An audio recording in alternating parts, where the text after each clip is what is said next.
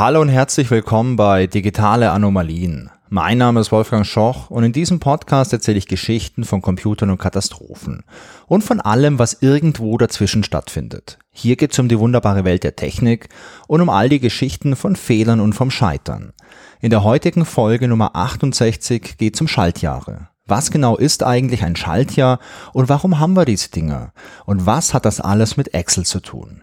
Die Antworten auf all diese Fragen gibt's in der heutigen Folge. Im nächsten Jahr, also 2024, da gibt's wieder so ein Schaltjahr. So richtig mit 29. Februar und 366 Tagen.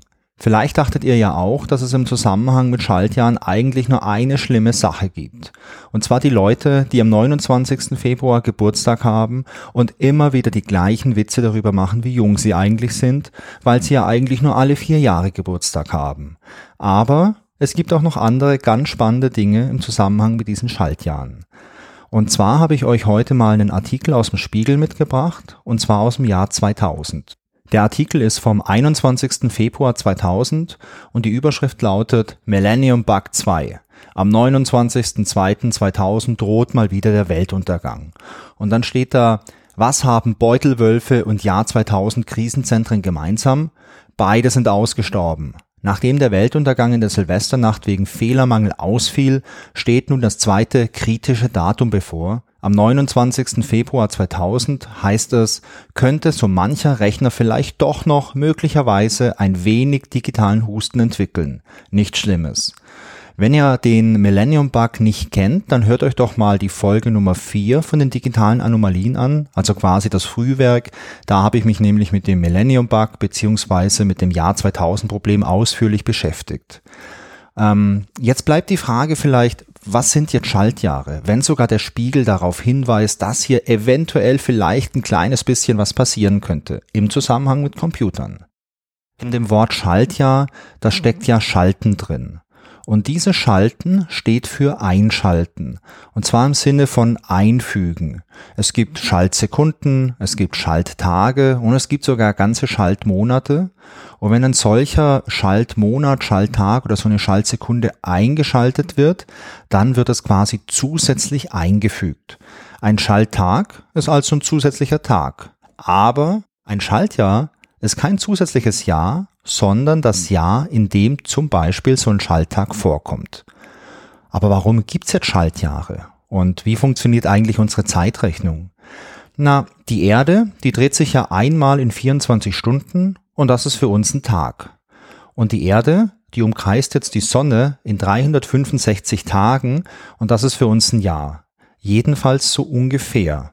Denn das Prinzip, wie wir heute unseren Kalender verwenden, das basiert auf dem sogenannten Sonnenkalender und in Wirklichkeit ist das alles nicht so hundertprozentig korrekt. Denn die Anzahl der Erdrotationen um die eigene Achse hat nun mal überhaupt nichts mit der Umlaufdauer der Erde um die Sonne zu tun. Auch wenn das richtig schön passen würde. Und man kann sich das vielleicht ganz gut vorstellen, dass vor vielen tausend Jahren die Menschen schon in der Lage waren, natürlich den Tag zu beobachten, denn irgendwann steht die Sonne am höchsten Punkt, dann wird's dunkel, die Sonne steht wieder am höchsten Punkt und das so als eigene Einheit zu begreifen, das war wahrscheinlich relativ einfach. Und es war auch für die Menschen schon irgendwann relativ früh möglich, den Mond zu beobachten und auch die Sonne zu beobachten und daraus Schluss zu folgern, dass es hier eine Art Zyklus gibt.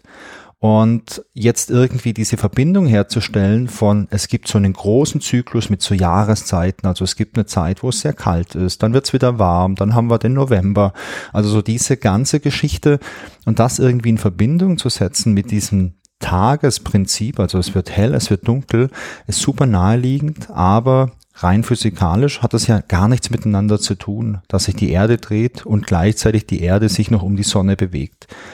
Und auch wenn es fast passt, passt es halt im Detail nicht, denn das Umkreisen der Erde dauert halt nicht exakt 365 Tage, sondern circa 365,24219 Tage. Also großzügig gerundet 365 und ein Viertel Tage. So ein komplettes Umkreisen der Sonne nennt man übrigens auch tropisches Jahr. Und das hat jetzt nichts mit Palmen zu tun. Das war auch meine erste Assoziation, wenn ich an die Tropen denke, sondern das tropische Jahr, das stammt vom altgriechischen Tropos ab und Tropos bedeutet Drehung oder Wendung. Die ganzen Menschen richteten sich also Jahrtausende lang nach der Sonne und nach dem Mond. Religiöse Feste wurden so bestimmt. Oder auch der richtige Zeitpunkt, um die Felder zu bestellen. Wenn man sich jetzt aber nach dem Himmel richtet und gleichzeitig auch die Tage zählt, so kommt es irgendwann mal zu Abweichungen. Ganz früher, als die Menschen begonnen haben, mit Kalendern zu arbeiten, hat man mit sogenannten Mondkalendern gearbeitet. Die sind noch viel ungenauer als solche Sonnenkalender und die hatten dann auch schon mal eine Abweichung von zehn oder elf Tagen pro Jahr. Und solche Abweichungen, die hat man schon relativ früh erkannt.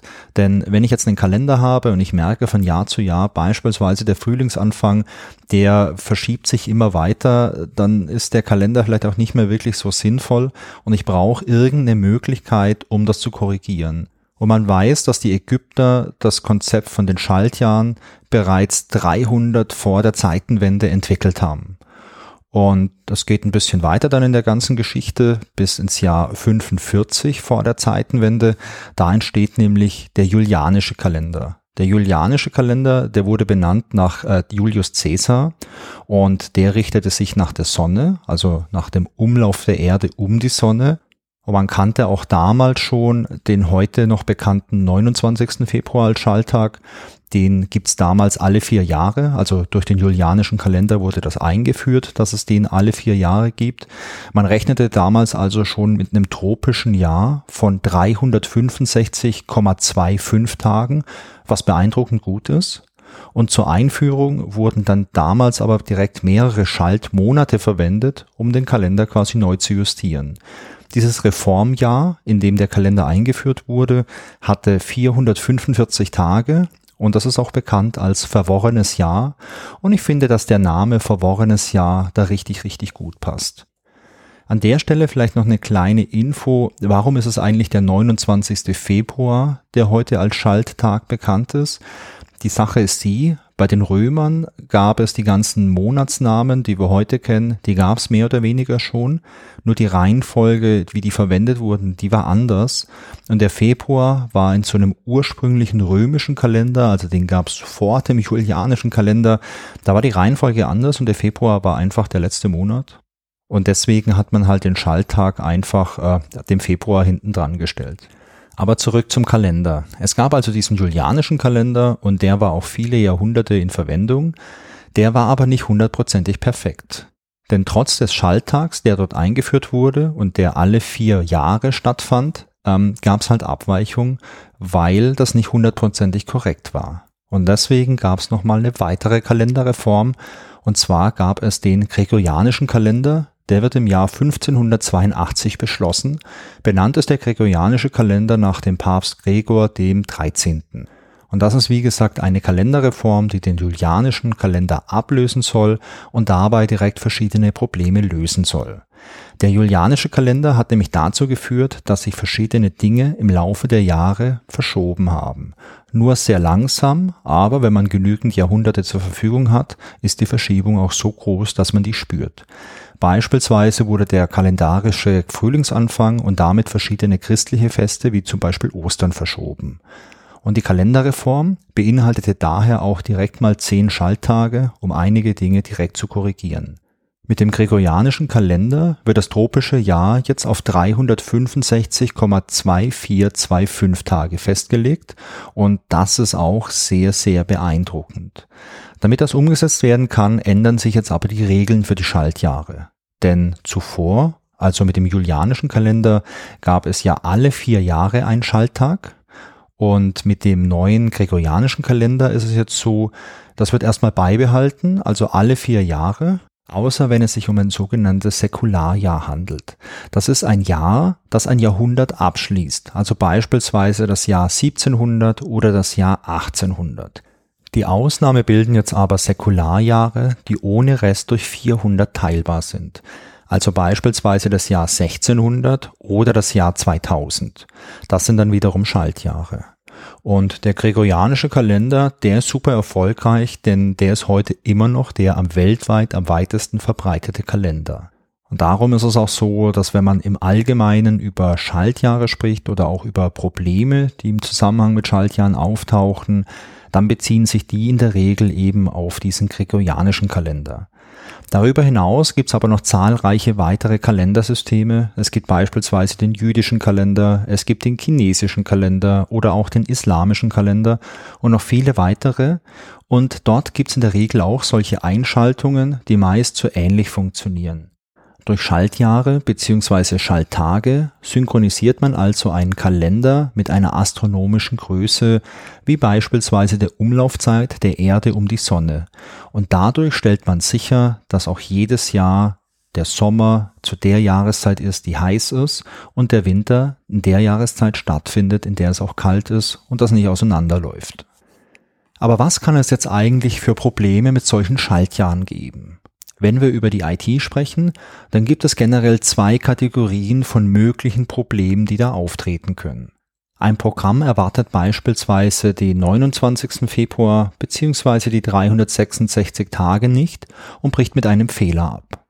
Es gibt eine Meldung, die auf fehlerhafte Daten hinweist oder die sagt, das Datum ist außerhalb des gültigen Bereichs und das bedeutet, dass die Daten nach einer generellen Gültigkeit überprüft wurden und das ist eine gute Sache. Denn solche Überprüfungen von Daten, die jetzt in ein Programm reinkommen, die stellen sicher, dass die Daten prinzipiell okay sind, dass quasi das Format richtig ist. Man kann so Dinge überprüfen in einem Programm, wie viele Monate gibt's denn eigentlich? Zwölf. Okay, wenn mir jetzt jemand aber ein Datum rüberwirft und ähm, da ist jetzt als Monat nicht zwölf, sondern 13 drin, dann kann das kein gültiges Datum sein. Ich kann mir die komplette Verarbeitung sparen und kann direkt schon hier eine Fehlermeldung ähm, in rauswerfen und sagen, hey, das Format von deinem Datum, das ist ungültig. Und wenn jetzt aber so eine Prüfung erwartet, dass der Februar exakt 28 Tage hat und ich jetzt ein Datum mit einem 29. Februar habe, dann ist für so ein Programm das mitunter halt einfach ungültig. Und wenn ich jetzt bei einem korrekten Schaltjahr so eine Fehlermeldung bekomme, dann bedeutet das letztendlich, dass die Prüfung fehlerhaft ist und höchstwahrscheinlich ist die Berechnung eines Schaltjahrs in dieser Software einfach nicht korrekt umgesetzt. Das ist so der eine Bereich, wo Fehler auftreten können im Zusammenhang mit so einem Schaltjahr. Der zweite Bereich der sieht so aus, dass ein Programm seine Daten nicht korrekt überprüft, aber auch keinen Schalttag erwartet. Der zusätzliche Tag sorgt dann dafür, dass die nachfolgenden Daten irgendwie falsch werden, dass beispielsweise irgendwas verschoben wird. Das kann dann zu einer Abweichung um eins führen, das ist ein sogenannter Off-by-One-Error und dazu habe ich was in der allerersten Folge erzählt, also in der Folge 0 und die verlinke ich euch natürlich auch. Stellt euch für ein Beispiel vor, dass meine Software das Datum bekommt und dann irgendwas berechnet. Irgendwie berechnet, okay, ich habe hier ein Startdatum und zehn Tage später passiert irgendwas, nochmal 20 Tage später passiert irgendwas, dass quasi immer mal ein bisschen was draufgerechnet wird und jetzt ist es so, ich erwarte nicht, dass es hier 29. Februar gibt. Ich kriege den trotzdem. Und dann verschiebt sich vielleicht alles so um einen Tag, weil ich jetzt eben mit einer 29 rechne, die nirgends erwarte. Ganz am Ende von meinem Zyklus ähm, erwarte ich aber auch, dass es beispielsweise nur 365 Tage gibt. Auf einmal steht hier eine 366 und ähm, dann knallt es irgendwo und es passiert irgendwas, weil ich damit nie gerechnet habe. Beides sind jetzt Situationen, die man eigentlich nicht will und es sind Situationen, die es heute eigentlich gar nicht geben sollte. Denn die Handhabung von Datum und Zeit wird in der Regel nicht neu programmiert. Für sowas nutzt man eine fertige Bibliothek, die dann auch gut geprüft ist. Das ist auch so eine ganz klassische Best Practice, wenn man Software entwickelt. Man setzt sich nicht irgendwie hin und fängt bei Null an und programmiert alles selbst, denn viele solche Standardsachen wie die Handhabung von Datum und Zeit oder wenn es um Kryptographie geht, wenn man was verschlüsseln möchte oder wenn man beispielsweise in seiner Software Daten in einer Liste organisiert und mit so einer Liste, da möchte man beispielsweise was hinzufügen, was entfernen, was sortieren, das kann man schon alles selbst programmieren, aber das ist enorm aufwendig, das ist enorm viel Arbeit und solche Basic-Sachen richtig gut hinzubekommen, damit die fehlerfrei sind, damit die auch von der Performance gut sind, Das ist schon super viel Arbeit und es lohnt sich nicht, mit so Standardsachen immer bei Null anzufangen. Deswegen gibt's bei so ziemlich allen Programmiersprachen schon so eine Standardbibliothek, wo solche Dinge drin sind. Also die Handhabung von Datum und Zeit beispielsweise oder mathematische Operationen und die verwendet man dann einfach. Und wenn man sich an solche Sachen hält, ist man schon mal jetzt nicht komplett auf der sicheren Seite, aber auf einem sehr guten Weg. Aber das schützt natürlich nicht vor jedem Fehler. Und ich habe euch mal ein paar solche Fehler mitgebracht, um mal zu zeigen, was alles schiefgehen kann, wenn man sich mit einem Schaltjahr anlegt. Das erste Beispiel, das stammt direkt aus so einer Standardbibliothek und zwar von der Programmiersprache Java. Java ist eine Programmiersprache, die gibt schon ziemlich lange. Die habe ich auch äh, gelernt, als ich damals Informatik studiert habe. Und in meiner Zeit als Softwareentwickler, da habe ich auch sehr viel mit Java programmiert. Und in der Programmiersprache Java, da gibt's ein Modul, mit dem man solche kalendarischen Daten verwalten kann. Dieses Modul, das heißt Gregorian Calendar und es ist Teil vom Lieferumfang. Und 1999 hat jemand einen Fehler gemeldet, und zwar genau in diesem Modul. Denn bei Tests hatte diese Person entdeckt, dass die Schaltjahrberechnung für manche Jahre falsch ist.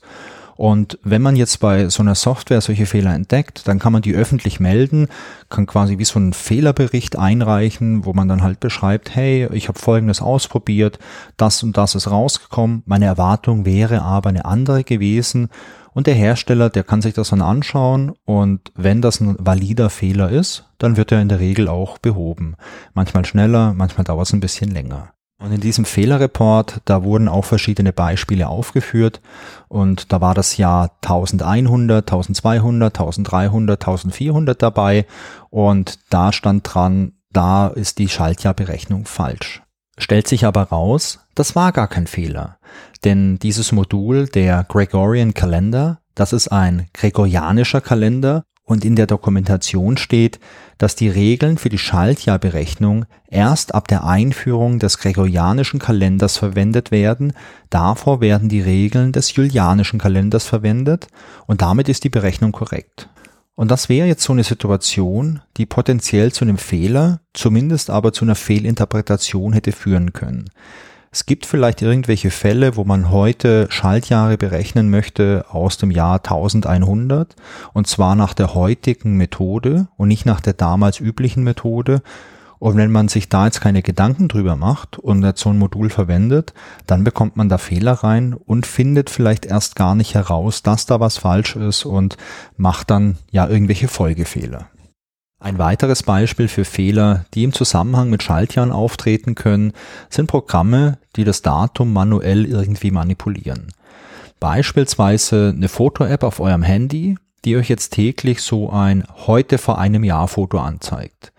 Um sowas umzusetzen, könnte man es beispielsweise das aktuelle Datum nehmen und da einfach ein Jahr abziehen. Also ganz mathematisch, Jahr minus eins.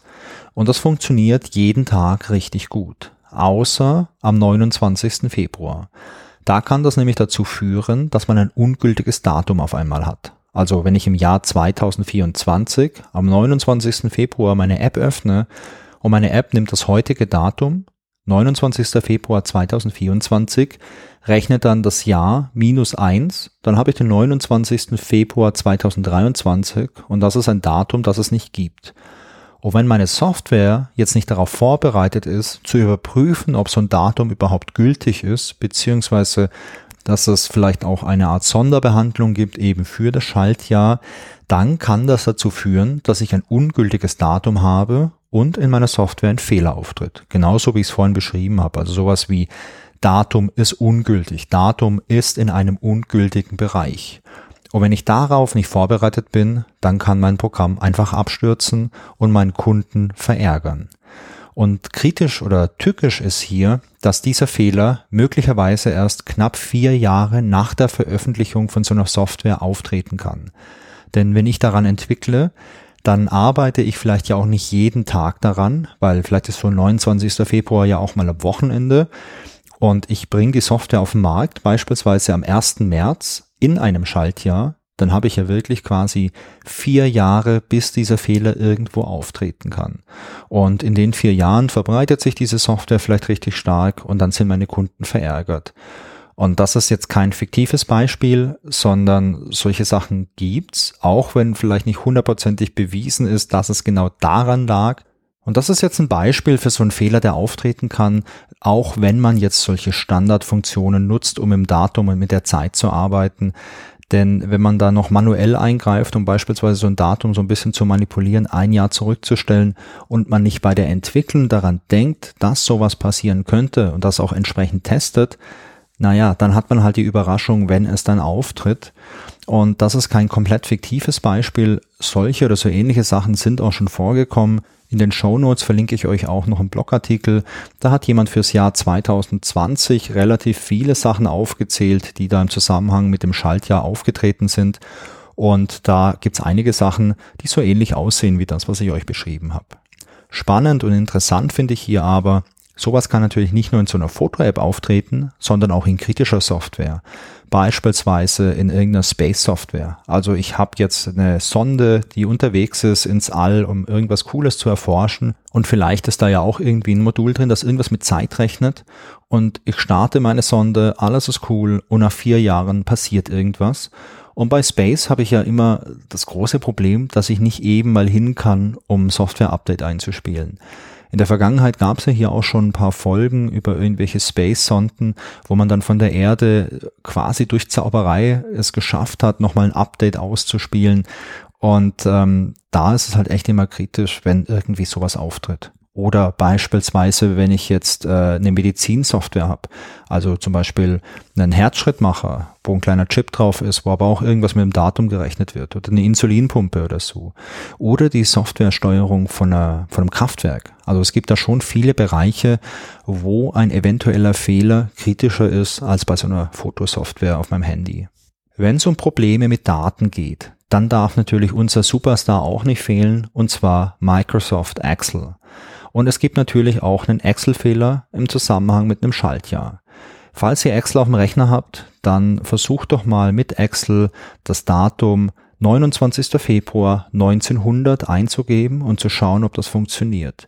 Und ja, das funktioniert. Laut Excel ist das Jahr 1900 ein Schaltjahr, laut gregorianischem Kalender aber nicht. Denn lasst uns nochmal drüber nachdenken, was ist eigentlich ein Schaltjahr? Jedes vierte Jahr ist ein Schaltjahr, also jedes Jahr, das ohne Rest durch vier teilbar ist, das passt bei 1900. Aber das sogenannte Säkularjahr, also das Jahr, das das Jahrhundert abschließt, ist kein Schaltjahr, außer wenn es ohne Rest durch 400 teilbar ist. Und 1900, das ist ein Säkularjahr, also es schließt ein Jahrhundert ab, es ist aber nicht ohne Rest durch 400 teilbar, also ist das Jahr 1900 kein Schaltjahr. Warum sagt Excel dann, dass es ein Schaltjahr ist? Und warum funktioniert es auch noch heute in einer aktuellen Excel-Version? Das muss doch, wenn es ein Bug ist, schon lange bekannt sein und schon lange gefixt worden sein. Ja und nein, also es ist ein Bug. Aber die Geschichte von diesem Bug, die reicht 40 Jahre zurück. Und zwar ins Jahr 1983. Da kam eine Tabellenkalkulation auf den Markt. Und das war nicht Excel, sondern das war Lotus 123 von der Firma Lotus. Und Lotus 123 hatte einen Bug. Und zwar wurde in Lotus 123 das Jahr 1900 als Schaltjahr interpretiert. Ja, einfach ein Fehler. Sowas kann mal passieren. Excel, das kam dann 1987 auf den Markt und Excel interpretierte das Jahr 1900 ebenfalls als Schaltjahr, aber mit Absicht, um kompatibel zu Lotus 123 zu sein. Denn Lotus 123 war damals ein großes Ding, hatte einen großen Marktanteil und um jetzt auch einen eigenen großen Marktanteil zu bekommen, musste man diese Kompatibilität haben. Der absichtliche Fehler ist deswegen immer noch in Excel enthalten und laut Microsoft überwiegen die Nachteile, wenn er gefixt wird, denn es entstünde ein sehr großer Aufwand, um existierende Daten zu migrieren. Und zu dem Thema gibt es auch einen Artikel von Microsoft und auch den verlinke ich euch natürlich in den Show Notes. Und ich kann wirklich empfehlen, den Artikel mal anzuschauen. Der ist nicht groß, den hat man in drei, vier Minuten gelesen und der ist irgendwie lustig, weil Microsoft da halt wirklich erklärt, ja, wir wollten halt die Kompatibilität zu Lotus, deswegen haben wir das mit Absicht reingemacht und jetzt ist es zu spät. Das muss für immer drin bleiben. Im Jahr 2016, da gab es auch ein Problem im Zusammenhang mit einem Schaltjahr. 2016 war ein Schaltjahr. Und am 29. Februar 2016, da streikte die Gepäcksortieranlage am Flughafen Düsseldorf. Solche Anlagen, die sind hochkomplex und ich kann euch auch hier wieder eine Folge empfehlen, auch aus dem Frühwerk der digitalen Anomalien, und zwar Folge 5. Da habe ich ein bisschen was über den Denver Airport erzählt und über die Gepäcksortieranlage am Denver Airport. Und in Düsseldorf war es jetzt so, dass die Software komplett gestreikt hat. Laut einem Sprecher des Flughafens kam die Software schlicht und ergreifend mit dem 29. Februar nicht zurecht. Das Gepäck musste daraufhin von Hand sortiert werden. Das ist super viel Arbeit und einfach zu viel Arbeit für die ganzen Leute, die dort arbeiten. Deswegen blieben rund 1200 Koffer liegen. Die wurden erst später nachgeliefert. Und ich habe einen Artikel gelesen, da meinte dann ein Sprecher auch noch, hoffentlich machen wir es in vier Jahren besser. Ich habe nicht gelesen, dass es vier Jahre später, also im Jahr 2020, nochmal zu so einem Chaos am Flughafen Düsseldorf kam. Insofern glaube ich, dass es der Sprecher und die restliche Truppe geschafft hat, das alles ein bisschen besser zu machen. Ich habe euch noch ein Beispiel aus dem Bereich Gaming mitgebracht, und zwar von der PlayStation 3. Die PlayStation 3 war eine ziemlich erfolgreiche Konsole von Sony und am 29. Februar 2010 streikten manche Modelle der PlayStation 3. Ja, aber wart mal, 2010? Das ist ja gar kein Schaltjahr. 2010 kann es ja gar keinen 29. Februar geben. Ja, genau. Die ursprüngliche Version der PlayStation 3, das Fat-Modell, also das war die relativ große Version der Konsole, die ab 2006, glaube ich, auf dem Markt war, die hatte einen Fehler in der internen Uhr und der Fehler führte dazu, dass im Jahr 2010 anscheinend ein Schaltjahr war, was aber gar nicht existierte.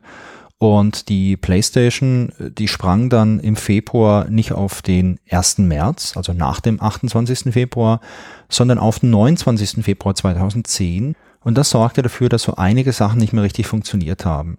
Auf der Oberfläche der Konsole wurde als Systemdatum der 1. Januar 2000 angezeigt und eine Verbindung zum Online-Service von Sony war nicht mehr möglich. Das hat dann dazu geführt, dass man halt auch keine Spiele mehr spielen konnte, die halt irgendwie eine Online-Verbindung brauchten. Also beispielsweise Multiplayer-Spiele oder auch Spiele, die halt diese Verbindung gebraucht haben, um irgendwelche Daten abzugleichen oder um irgendwas zu aktualisieren. Der Patrick Siebold, das war der Sprecher von Sony, der sagte damals im PlayStation-Blog, wir wissen, dass die interne Uhr in den PlayStation 3 Geräten mit Ausnahme vom Slim-Modell das Jahr 2010 als Schaltjahr erkannt haben. Also Slim-Modell war quasi so der Nachfolger von der ursprünglichen PlayStation 3 in einem viel kleineren Gehäuse.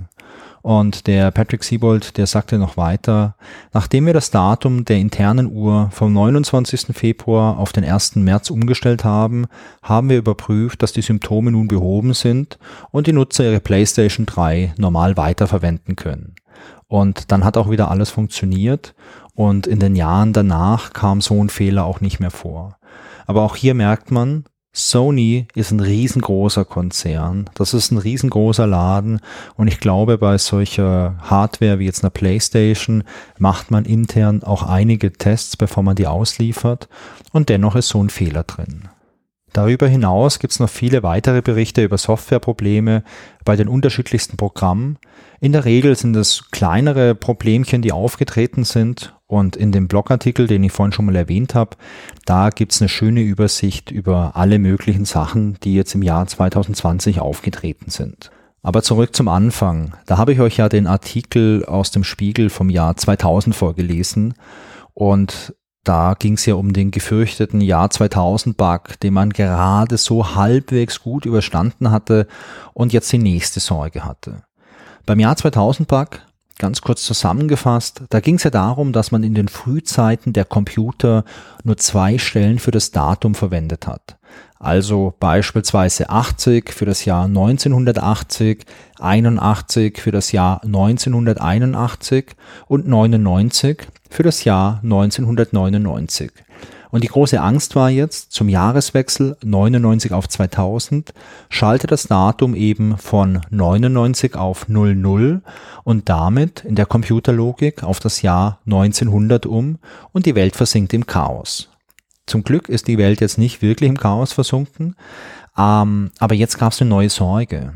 Denn wenn das Datum auf das Jahr 1900 umspringt und dabei nichts kaputt geht, dann droht am 29. Februar 2000 bzw. 1900 das nächste Problem, denn der 29. Februar 1900 existiert nicht. Außer in Excel natürlich.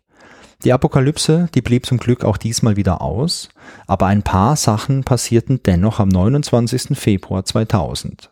In Japan fielen 1200 Geldautomaten aus, in Neuseeland waren es gleich 4000 Automaten, die ausfielen und nochmal in Japan, da fielen in 43 Büros des Meteorologischen Dienstes die Computer aus und es konnte daher an diesem Tag keine Wettervorhersage erstellt werden. Aber sonst passierte nicht viel und schon vor allem kein großes Unglück. Es ist nicht hundertprozentig klar, ob jetzt diese drei Probleme, also die Geldautomaten in Japan, die Geldautomaten in Neuseeland und die sage und schreibe 43 Büros des Meteorologischen Dienstes in Japan jetzt darauf zurückzuführen sind, dass die Computer das Millennium-Problem gut überstanden haben und dann am 29. Februar 1900 gescheitert sind. Aber es kann durchaus möglich sein. Spannend finde ich an der Geschichte vor allem, dass eben halt dieses Millennium-Problem quasi noch einen Folgefehler haben könnte. Außer in Excel natürlich, dass man jetzt im Jahr 1900 eben nochmal durch den 29. Februar ins nächste Problem reinlaufen könnte. Und da sieht man auch wieder, dass solche IT-Systeme halt einfach hochkomplex sind, dass viele Sachen miteinander zusammenhängen und dass es für uns Menschen oftmals sehr schwierig bis unmöglich ist, alle Eventualitäten auch wirklich im Vorhinein zu sehen. In der heutigen Folge, da habe ich euch auch mal wieder ein bisschen Trivia mitgebracht. Das gab es in den letzten Folgen nicht so häufig, aber hier hat sich's gut angeboten. Und beim ersten Trivia-Fact, da geht es um die Länge des Jahres, den wir es im gregorianischen Kalender haben. Denn unser Jahr hat im Schnitt eine Länge von 365,2425 Tagen. Das ist ja die Länge, die damals festgelegt wurde. Und das ist nur eine halbe Minute länger als das eigentliche Sonnenjahr, also dieses tropische Jahr. Das ist nicht viel. Aber es bedeutet auch, dass der gregorianische Kalender alle 3300 Jahre um einen Tag vom natürlichen Sonnenjahr abweicht. Und irgendwann werden wir deswegen auch so einen zusätzlichen Tag brauchen, um wieder alles klarzuziehen. Allerdings dauert das noch eine ganze Weile.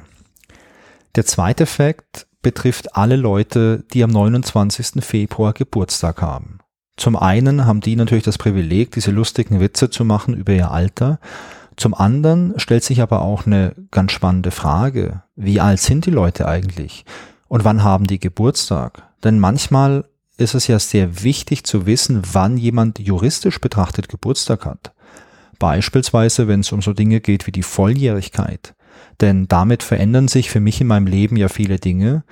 Beispielsweise, wenn ich volljährig bin, also wenn ich 18 bin, dann darf ich wählen. Und wenn jetzt eine Wahl am 28. Februar ist, darf ich dann da wählen?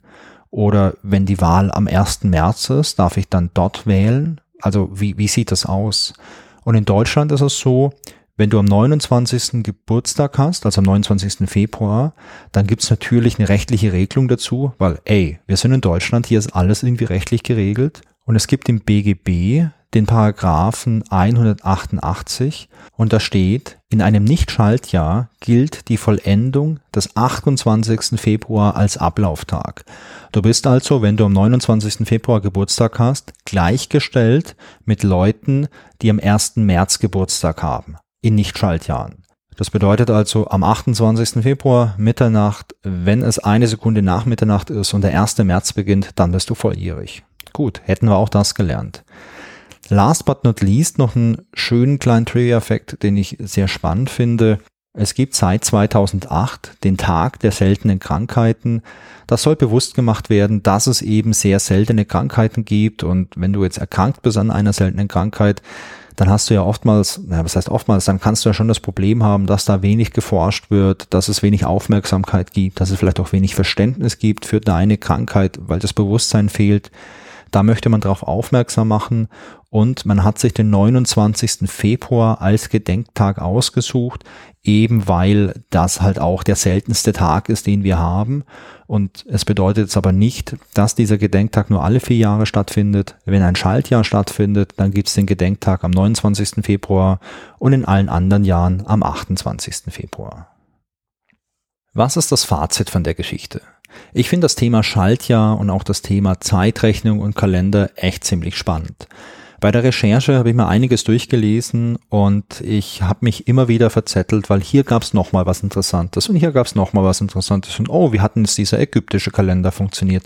Oder dieses, oh, es gibt ja auch noch Mondkalender, die funktionieren ganz anders, das wollte ich mir auch nochmal durchlesen. Also da gab es sehr viel und ähm, ich bin am überlegen, vielleicht gibt es ja irgendwann auch mal noch eine Folge von den analogen Anomalien zum Thema Kalendersysteme. Ich glaube, da gäbe es einiges, was man erzählen kann und ich hätte auch Lust, mich damit noch ein bisschen zu beschäftigen. Und was mir aber auch klar wurde, ist, ähm, das ist ein komplexes Thema. Ich finde es faszinierend, wie die Leute vor tausenden von Jahren sich da schon mit beschäftigt haben und durchaus sehr, sehr gute kalendarische Systeme entwickelt haben. Auf die heutige Zeit übertragen finde ich es aber auch spannend, dass obwohl Schaltjahre was Bekanntes sind, obwohl wir Computersysteme haben, die wirklich gut sind im Umgang mit solchen Sachen wie jetzt Datum, Zeit etc., dass trotzdem jedes Jahr noch was passiert. Also jetzt nicht so die riesengroße Katastrophe, nicht so die Apokalypse, wie wir sie erwartet haben im Jahr 2000, aber von Jahr zu Jahr passiert irgendwas und ich bin überzeugt, dass auch nächstes Jahr am 29. Februar irgendwelche Sachen passieren. Kleine Sachen, große Sachen, wahrscheinlich nichts Katastrophales, aber es wird irgendwas passieren. Und wenn ich so an Softwareentwicklung denke, dann denke ich vor allem hier auch an Testing. Und wahrscheinlich ist ein Schaltjahr was, was man nicht unbedingt testet. Also wenn ich jetzt irgendwie eine Software habe, die irgendwas mit ähm, Datum macht, dann ist das nicht so naheliegend, weil ein Schaltjahr halt nur alle vier Jahre ist. Und wenn während der Entwicklung gerade ein Schaltjahr ist, okay, dann, dann ist die Wahrscheinlichkeit sicher groß, dran zu denken und zu sagen, hey, lass uns doch mal einen Test machen. Ich schalte mal hier auf den 29. Februar, mal gucken, was passiert. Aber wenn das Schaltjahr jetzt schon vielleicht ein Jahr zurückliegt, ist es vielleicht auch nicht so wahrscheinlich, dass ich direkt dran denke. Und ähm, deswegen passieren dann halt solche Fehler wenn man Software schreibt und auch Software testet, dann testet man zuerst so die ganzen Fälle, wo man direkt im Kopf hat, wo man sagt, ja, ähm, das muss passieren, das muss passieren oder das kann passieren, das kann passieren.